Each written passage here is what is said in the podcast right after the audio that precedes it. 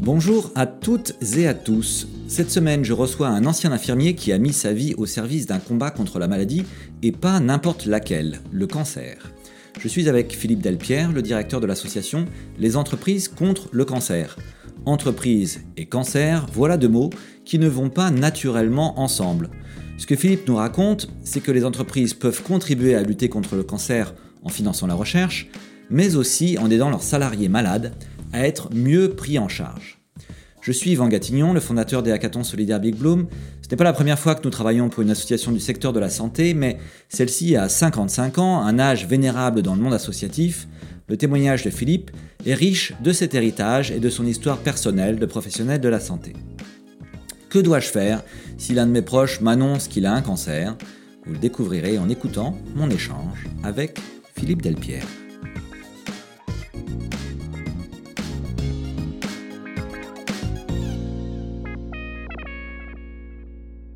Eh bien, bonjour à, toutes et tous. Bienvenue sur ce nouvel épisode du podcast By Doing Good, le podcast de l'innovation sociale raconté par ceux qui la font. Et ceux qui la font aujourd'hui, eh bien, c'est euh, Philippe Delpierre. Bonjour Philippe. Bonjour.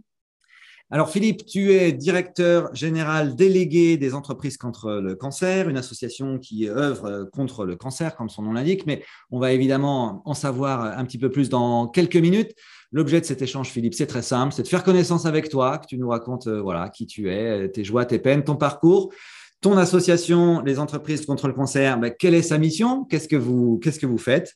Et puis, euh, et puis voilà, on finira pour, euh, par un petit zoom sur, sur le hackathon, puisque vous allez être bénéficiaire d'un, hackathon Big Bloom dans, dans, quelques jours.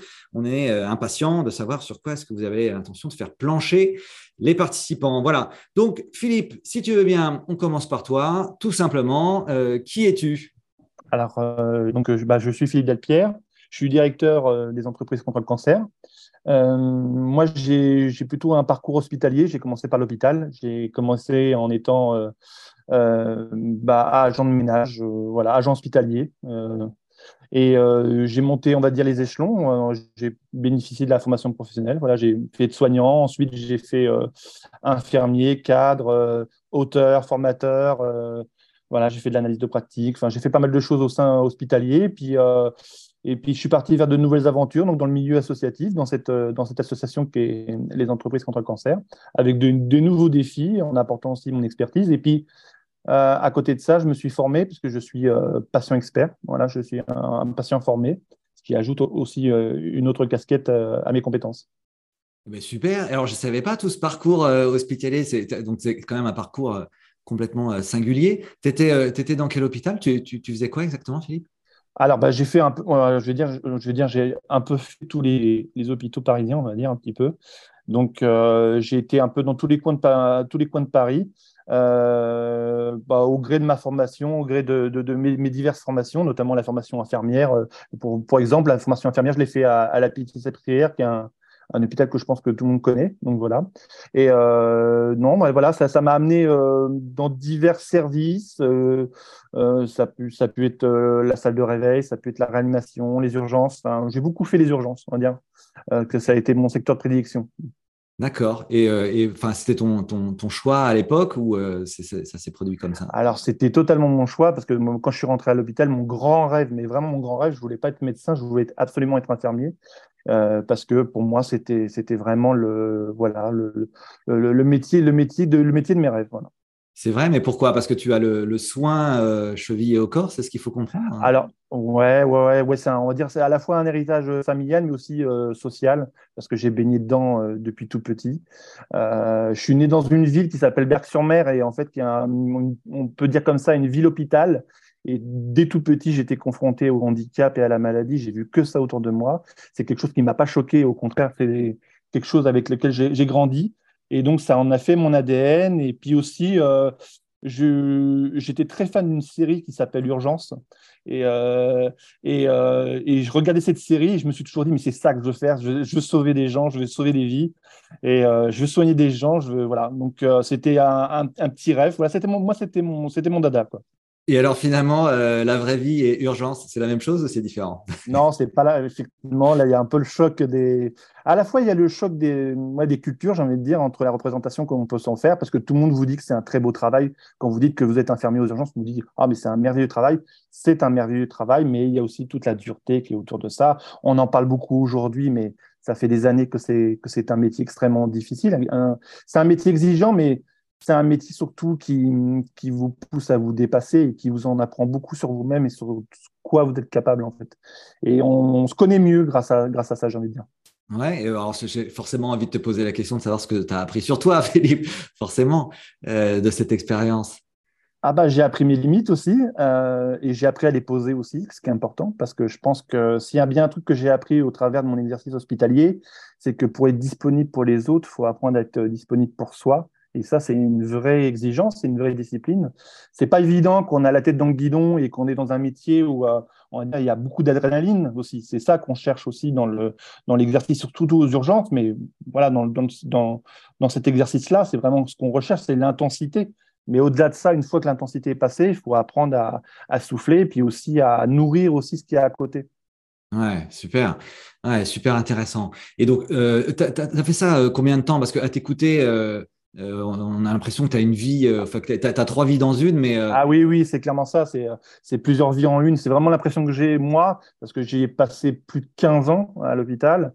Mais même avant ça, voilà, bon, c'est comme je vous ai dit, c'est quelque chose dans lequel je viens depuis très très longtemps. Donc j'ai l'impression d'avoir fait ça toute ma vie. Mais c'est pas c'est pas si faux que ça. D'accord. Et alors, quand même, donc tu l'as fait pendant une quinzaine d'années, mais euh, finalement, la vie t'a amené à, faire des choix où aujourd'hui, tu t'exerces plus du tout, Philippe, ou tu, exerces encore euh, d'une certaine manière tes compétences euh, médicales? Alors euh, non, je ne les exerce plus euh, ou de manière anecdotique à chaque fois qu'il y a une crise entre guillemets comme celle du Covid où, on m'a rappelé et qu'on a eu besoin de moi. Et euh, donc effectivement, mais c'est plus on va dire anecdotique. Donc et puis aussi moi par intérêt professionnel et intellectuel, j'essaie quand même de rester en prise avec une avec la réalité du terrain aussi, parce que ça me sert dans mon exercice, euh, notamment vis-à-vis des patients, de comprendre ce que eux ils rencontrent tous les jours et qui n'a pas tant changé que ça, mais finalement, mais il y a quand même des évolutions. Et puis, euh, donc j'essaye de rester en prise avec euh, avec la réalité, en fait. D'accord, ouais, très intéressant. Et une réalité que tu connais, que tu connais bien, puisque voilà, tu as été, comme tu dis, 15 années pendant 15 ans en hôpital. Est-ce que tu peux nous expliquer ensuite dans ton parcours Comment est-ce que donc tu es euh, devenu euh, dirigeant associatif? J'imagine que ça s'est peut-être pas fait du jour au lendemain. C'est quoi l'évolution de ton parcours qui t'a emmené vers euh, ce poste que tu occupes aujourd'hui? Eh ben, en fait, comme, comme, je t'ai dit, j'étais, moi, je, travaillais aux urgences. et on va dire, je veux dire comme ça, j'ai eu un accident de vie qui m'a un peu poussé à reconsidérer les choses, professionnellement notamment, et pas que. Et puis, du coup, ça au, départ, je vais être honnête, ça n'a pas été un, choix de, plein cœur, on va dire. Euh, mais finalement, euh, j'ai appris à aimer l'associatif et, j'ai compris aussi qu'on pouvait agir pour la santé en dehors du cadre euh, unique de l'hôpital. Il y a tout un champ à côté. Et notamment, je parlais de, ma formation de patient expert. Voilà, j'ai appris aussi à, adopter le, le, point de vue du patient, qui est passionnant aussi, et qui m'en a beaucoup appris sur, encore une fois sur moi-même, ça c'est encore, encore une chose, mais aussi sur euh, comment j'avais pu exercer mon métier de soignant euh, avec beaucoup de bienveillance, en tout cas affichée, mais qui finalement peut-être euh, m'a appris à reconsidérer certaines façons de pratiquer mon, mon travail de, de, soignant vis-à-vis des patients. Donc voilà, donc voilà, de, de, se poser les bonnes questions. D'ailleurs. Parce que en fait, tu es devenu, es devenu patient toi-même, en fait, c'est ce que, c'est ce que je comprends. C'est exactement, c'est exactement ça. Et, et, et, euh, et, du coup, un autre éclairage sur le, le, soignant. Et alors, je vais le dire comme ça, mais c'est n'est pas de la prétention, mais euh, adopter ce regard patient, je pense que ça m'a permis d'être un meilleur soignant. D'accord. Ouais. Ok, ok. Ouais, ce qui est euh, compréhensible en fait. Hein, et euh, c'est vrai que euh, être le bénéficiaire de ses propres actions, enfin de, ceux qui font la même chose que toi, forcément, ça en apprend beaucoup.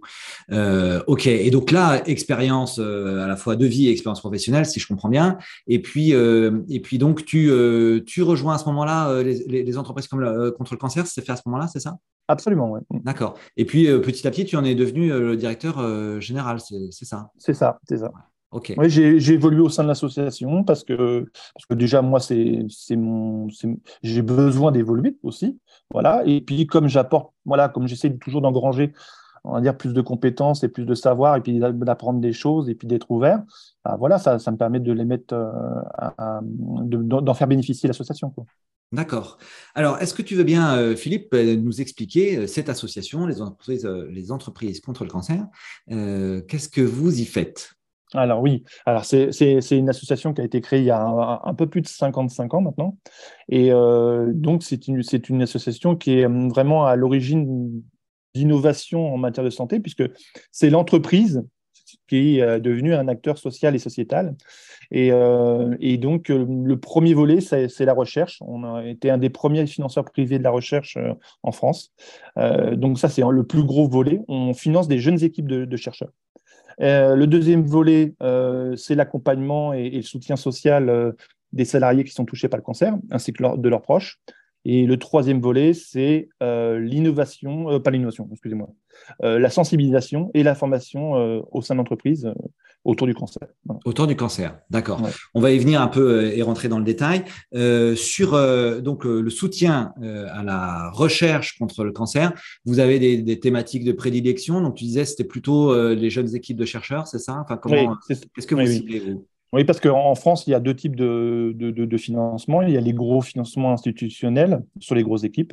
Et nous, on est plus sur un financement des jeunes équipes émergentes qui, qui portent euh, des projets innovants.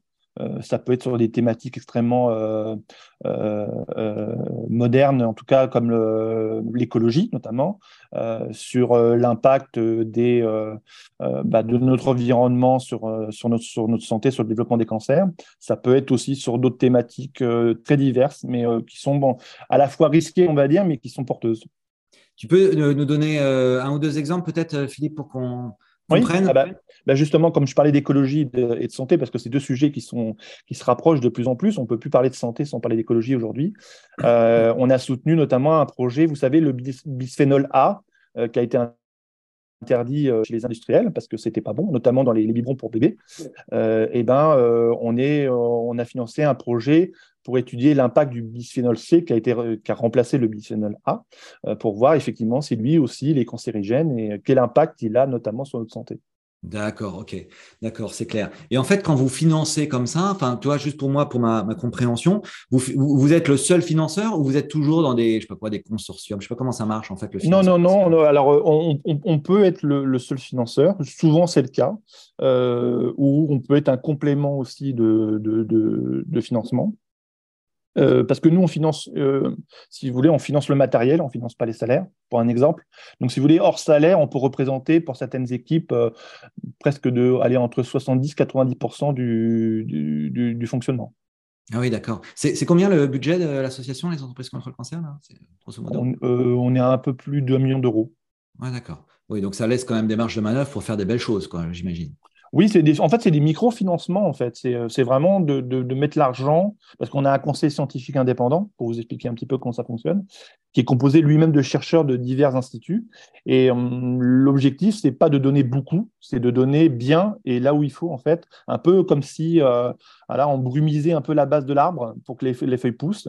Et en fait, ça permet souvent aux jeunes chercheurs ou aux doctorants bah, d'accéder à leur première publication. Et ça, c'est un moment important dans la vie d'un chercheur. D'accord, ouais, c'est ça. Ok. D'autres, euh, exemples, peut-être, euh, Philippe, d'actions que vous avez euh, financées, des choses dont tu es particulièrement fier, quelle qu'en soit la raison d'ailleurs bah, pour, donner, pour, donner, un élément concret qui peut parler à tout le monde, on a financé il y a quelques années, avant mon arrivée, pour être honnête, on avait financé des travaux de recherche par rapport notamment à l'exposition solaire, pour donner un exemple. Et si aujourd'hui, dans votre écran, bah, genre après la météo, vous avez un indice UV qui apparaît ça, c'est un des travaux de recherche qu'on a financé euh, pour, euh, pour, pour, étudier justement l'impact du solaire euh, et, créer l'indice solaire. Et ben, cet élément-là, c'est un, des éléments concrets qu'on a financé. D'accord, ouais, ok, c'est hyper clair. Alors, tu disais dans, les actions de l'association, il y a aussi donc un travail avec les entreprises, puisque le, principe, si j'ai bien compris, c'est que vous êtes financé par les entreprises, mais vous agissez aussi auprès des entreprises sur des questions de sensibilisation. Tu peux nous en dire un petit peu plus? Oui, alors euh, oui, alors donc c'est trop trop volé, c'est aussi effectivement, euh, bah, en fait, c'est vraiment d'agir sur la culture de l'entreprise. Encore une fois, c'est quelque chose dont on parle beaucoup aujourd'hui, mais qui se faisait pas euh, il y a 55 ans qu'on a été créé. C'est de dire en gros, c'est de, d'accompagner les entreprises qui souhaitent changer, qui souhaitent évoluer et qui souhaitent apporter des réponses, notamment à leurs salariés, dans cette thématique cancer. parce que à la fois c'est bon pour l'entreprise, mais aussi si vous voulez, euh, tout ce savoir qu'on apporte, en, tout cas, toutes ces compétences, toute cette formation, euh, elle, elle, est utile pour les patients qui sont atteints de cancer, mais on voit bien qu'elle est transposable à d'autres pathologies ou à d'autres cas, de figure. Et de toute façon, ce sont des savoirs qui sont, voilà, qui sont tout à fait euh, déclinables au sein de l'entreprise et qui apportent, voilà, en tout cas, des éléments de cohésion et, qui créent de l'engagement dans l'entreprise, on va dire. D'accord. Et est-ce que vous intervenez aussi sur l'accompagnement de salariés euh, qui euh, déclarent un cancer euh, avec, bah, et ça a forcément des impacts sur le travail, mais pas que en fait? Est-ce que c'est aussi des, thématiques sur lesquelles vous êtes amené à intervenir, Philippe? Alors, nous, on accompagne les salariés à la demande, bien évidemment, qui sont touchés par le cancer, quel que soit le moment où ils nous sollicitent, c'est-à-dire ça peut être au moment du diagnostic, ça peut même être avant, parce qu'ils se posent des questions, et ça peut être aussi dans le cadre du retour et du maintien à l'emploi. Euh, et aussi, on forme les managers notamment, euh, euh, ou les responsables RH, ou tous ceux qui le souhaitent au sein de l'entreprise, pour, pour, pour qu'ils puissent aussi agir au sein de l'entreprise, en dehors de notre, notre champ à, nous, et pour pouvoir accompagner les salariés, aussi les équipes, dans cette thématique cancer. Alors, OK, alors donne-moi deux, trois astuces là, toutes bêtes. Imaginons, moi je suis manager, il y a une personne de mon équipe euh, qui vient me voir, qui me disait euh, voilà, Yvan, écoute, euh, je viens d'être diagnostiqué, j'ai un cancer. Mmh. Comment je dois réagir? Alors, alors c'est marrant que tu me poses la question parce que je crois que c'est une des questions qu'on me pose le plus en entreprise. C'est-à-dire que qu'est-ce que je fais si, parce que ça peut faire peur et on peut l'entendre, hein, qu'est-ce que je fais si un salarié pousse ma porte? Et Notamment, il y a, une crainte très légitime, c'est souvent les managers, ils se disent, mais ça va me prendre du temps, de l'énergie, et puis euh, je ne sais pas quoi répondre. Et moi, je leur apprends notamment très, très simplement déjà à créer un environnement euh, propice euh, à, recevoir la parole. Parce que souvent, ben, on est dans un monde très connecté, alors on a son portable près de soi, on a la porte ouverte, vous voyez ce que je veux dire, on est entre, on est entre deux trucs, et notamment un truc très simple, je leur dis, il vaut mieux 15 minutes où vous avez une pleine attention à la personne, 15 minutes, hein, ou même 10, où je vous écoute vraiment, j'ai coupé mon portable, j'ai fermé, la porte, on n'est que tous les deux, euh, je vous écoute vraiment, je suis dans une posture aussi euh, gestuelle et, corporelle qui, sous-entend que je vous écoute et, que je vous regarde plutôt qu'une heure, une heure trente où je vais être euh, bâché, je vais répondre au téléphone, je vais être sur mon ordi ou, je vais avoir des allées et venues dans mon bureau. Donc déjà, se mettre dans de bonnes dispositions ou savoir dire aussi non, là pour l'instant, je ne peux pas euh, vous recevoir ou je ne peux pas vous écouter, mais par contre, je vais dégager un temps euh, très rapidement pour vous écouter. Ça aussi, c'est voilà, c'est déjà le premier pas pour bien accueillir la parole. Ok, donc euh, effectivement, créer les conditions euh, d'une écoute euh, pleine et entière. Et puis après, est-ce qu'il y, a des, est qu'il y a des mots qui réconfortent et inversement, est-ce qu'il y a des mots à pas dire? Je ne dirais pas qu'il y a des, des, mots à pas dire. Je dirais simplement qu'il faut rester déjà très spontané. Il ne faut pas, faut pas que ça paraisse forcé. Parce qu'encore une fois, le cancer, il faut bien avoir bien conscience que ça nous renvoie tous à quelque chose. On a tous un degré d'intimité avec le cancer plus ou moins tenu, mais voilà, on, connaît tous quelqu'un ou même une célébrité, rien que ça, euh, qui a été touché par le cancer. Donc c'est quelque chose qui est évocateur pour tout le monde. Euh, je crois qu'il ne faut pas faire semblant. Euh, je crois qu'il faut être vraiment dans quelque chose d'authentique dans le rapport avec la personne. Euh, donc voilà, moi, moi je conseille souvent de rester spontané parce que on a le droit à l'erreur, on, a le droit au, mot trop ou à la maladresse. Du moment qu'on est authentique et qu'on sait un s'excuser ou qu'on sait expliquer aussi euh, d'être dans, parce que on va recevoir la parole, mais on peut aussi renvoyer quelque chose à, l'interlocuteur en lui disant ben, voilà, moi, moi aussi, ça me, ça me parle. Et, voilà, donc, il hmm. faut aussi que l'interlocuteur sente que voilà, il y a une résonance chez l'autre aussi. Ouais, d'accord. Ok. Ok. Et effectivement, les conseils que tu donnes, finalement, Philippe, c'est des, des, conseils de bon sens sur toute situation managériale, en fait, en vrai. Faut pas en faire trop, en fait. Ouais, d'accord. C'est propre à le cancer, au cancer, mais pas, mais pas seulement.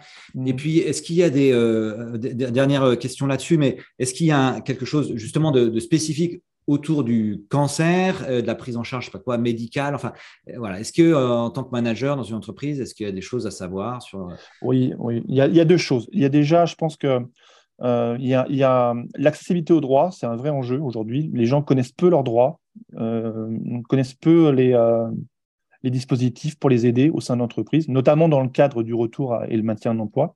Il y a des choses dans l'entreprise, et souvent on ne le sait pas. Donc, euh, je pense que déjà, c'est bien de s'informer et, et, de, et, de, connaître ça. Et puis, euh, je pense qu'il faut, euh, faut se former, c'est important si vous êtes manager. si vous êtes aussi sensibilisé à cette question-là, il faut vous former auprès, auprès, voilà, auprès de nous, mais il y a, pas, a, il y a d'autres organismes aussi.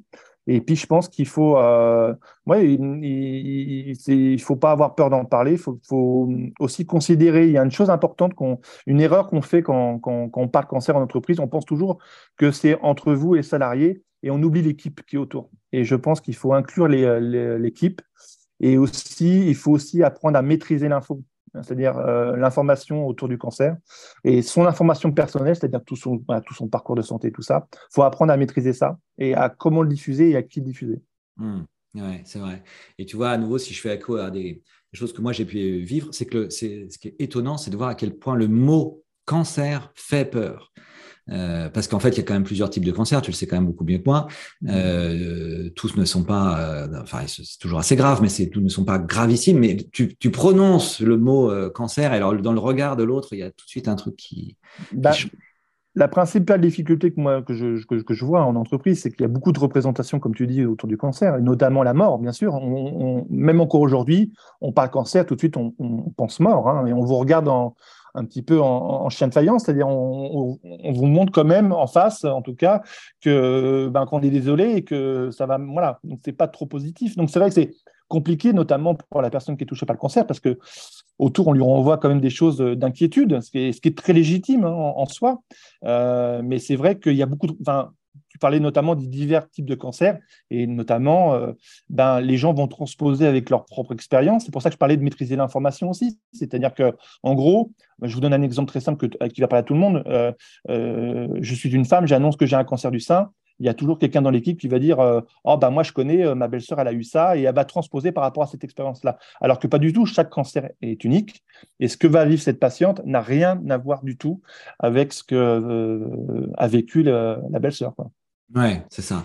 donc bien tenir compte de la situation individuelle de chacun. Ouais. Mais merci en tout cas pour tous ces conseils. Euh, Philippe est très aidant et euh, voilà, euh, ça peut tout à fait arriver dans une vie d'avoir besoin de ces conseils-là. Merci de les avoir partagés. je reviens sur l'action de ton, ton, ton association, les entreprises contre le cancer. C'est quoi vous là Donc c'est une association qui a 55 ans. Bravo, félicitations. Vous en êtes où? C'est quoi vos, vos, grands enjeux là sur sur Garde sur les, deux, trois prochaines années Où est-ce que vous allez? C'est quoi vos grands défis? Eh ben, on, aimerait, euh, on aimerait aller plus loin. On notamment, euh, on s'est beaucoup engagé dans le plaidoyer et notamment auprès des instances euh, gouvernementales, voilà, pour porter certains sujets qui nous semblent, voilà, importants. Pour, donner un exemple, bah, notamment sur le reste à charge, parce que, pareil, quand je parle de représentation, bah, on s'imagine que le cancer, c'est pris en charge à 100%. Et même si on est dans un très beau pays qui a un système de santé et de couverture sociale qui que beaucoup nous envient, il reste quand même beaucoup de coûts cachés et, le cancer a un impact économique énorme pour n'importe qui, hein, pour qu'on soit bien bien loti entre guillemets ou mal loti, mais effectivement, ben, comme dans tout champ, ben, les inégalités sociales, euh, elles, se répercutent plus durement pour, d'autres. Donc euh, voilà, quand on a un cancer, ben, ça, a un coût, c'est un coût euh, social notamment, et, ça, ben, je pense qu'on peut, on peut agir là-dessus, et notamment les entreprises, mais pas que, mais en tout cas dans le champ de l'entreprise, on peut, on peut faire des choses. parce que pareil, dans les représentations on s'imagine qu'aider un salarié, ça coûte cher. Et ça aussi, on travaille là-dessus en disant aux entreprises, non, non, ça, ne coûte pas si cher que ça. C'est juste une sorte de volonté de compétence. D'accord. Ok, c'est clair. Effectivement, euh, merci de, faire passer ce message. Euh, vous allez être prochainement bénéficiaire d'un hackathon. C'est quoi le, le, défi? Sur quoi est-ce que tu vas faire bosser les participants, euh, Philippe Tu sais déjà? Oui, oui, parce qu'en fait, on, a, on avait un projet justement dans le carton qui était de, donner un coup de boost aussi, un peu sur le modèle de ce qu'on fait avec les chercheurs, de donner un, un coup de boost aux, entreprises et aux startups qui, qui sont dans le champ de la santé, et plus précisément dans, dans le cadre du retour et du maintien d'emploi, parce qu'il y a encore beaucoup à faire. Donc, on s'est dit, voilà, on, on, voulait lancer un appel à projet dans ce cadre-là. Et donc, on a eu on a la chance d'être sélectionné pour le hackathon et ça nous donne un coup de boost énorme parce que euh, nous, on a pas mal de bénévoles euh, au sein de notre association et c'est vrai que, euh, on va dire, euh, on recherche beaucoup du bénévolat de compétences. On a besoin de gens compétents, on a besoin de et qui sont dans des champs pas forcément ceux de la santé, des champs diverses. Et du coup, ben, voilà, on a besoin de compétences pour, pour porter ce projet-là et pour le faire connaître notamment aux personnes qui pourraient en être bénéficiaires. Eh ben, c'est super. Ben, merci beaucoup, Philippe, pour ce partage. Et, euh, et, en tout cas, euh, merci pour euh, ton histoire, tes, tes, joies, tes peines que tu nous as partagées avec beaucoup, de, beaucoup de passion. et on se retrouve avec grand plaisir pour le hackathon. À, à très bientôt, Philippe.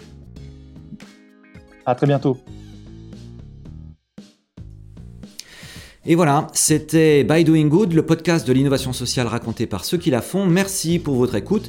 J'espère que cet échange vous aura inspiré et donné envie, vous aussi, de vous engager pour l'innovation sociale. Si c'est le cas, n'hésitez pas à vous abonner et à mettre 5 étoiles sur Spotify ou Apple Podcast.